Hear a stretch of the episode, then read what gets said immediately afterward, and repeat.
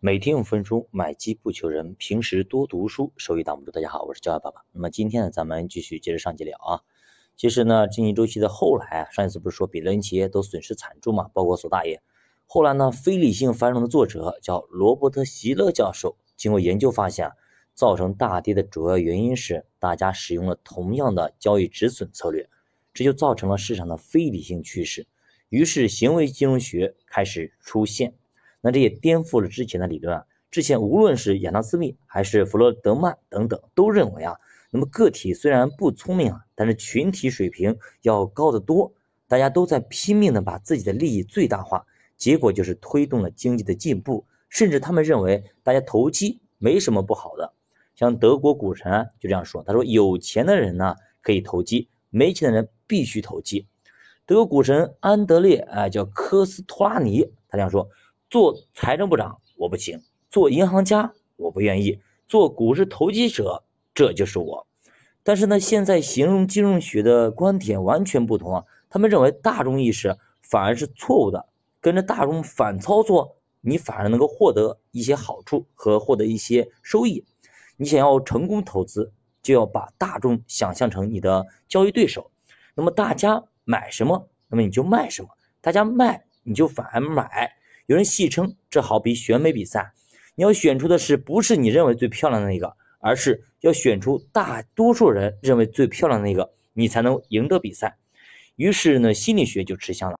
那比如说那个丹尼尔·卡尼曼，还有这个理查德·塞勒，还有斯塔特曼等等啊，一些心理学家就开始吃香了，走上台前给大家讲投资。比如有人提出啊，大多数人都是事后诸葛亮，我们总觉得啊。可以在投资股票的时候啊，在股票上涨之前就能发现那个买入的点，于是就产生了强烈的悔恨感，悔不当初应该多买一点。等到市场一回调，就强烈的要买入，而那股票价格越涨越高，我们的悔恨就越来越强，就恨自己当初没有买的那么多，所以就会本能的越买越多，越买越多。这就好比在赌场里啊，那赢了钱的赌徒，他们一定会继续玩下去。想赢到更多的钱，这个游戏什么时候结束呢？那就当他们全部输掉，输的裤衩都没有的时候才会停止。那么经济学家把赌徒们暂时赢到的那些钱叫做庄家的钱。在股票上涨的过程中呢，也会有人提前离场，也会有人发出预警的信号，说要做空做空。但是股票通常会继续上涨，这些做空呢反倒就是出现亏损，并且呢成为别人眼中的笑柄。比如说大公头里边的那个查理博士，对吧？那哥们儿差点就爆仓，幸亏有人帮他。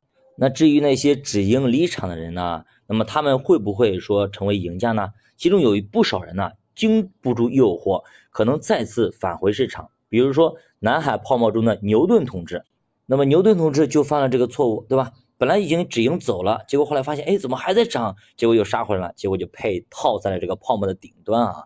那么比如说这些年啊。有不少买房的人正是在犯这个错误，明明已经卖了，那么过几个月房价又涨了，于是呢就带着更多的钱又返回到了楼市里面，后来呢直接就被牢牢的套牢了。那么记得啊，在那个两千年大泡沫之前，其实就有人已经开始预警了，哎，说有大泡沫要出生了，要破裂了，大家一定要注意风险。那么他们理由是什么呢？是跟踪的三百多家公司必须在未来五年。按照百分之九十六的增速开始增长，才能够保证这个估值，才能证明当时的股票价格是合理的。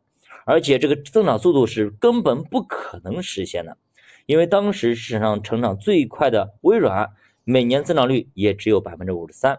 随后呢，两千年春季开始泡沫破灭，全球市场发生暴跌。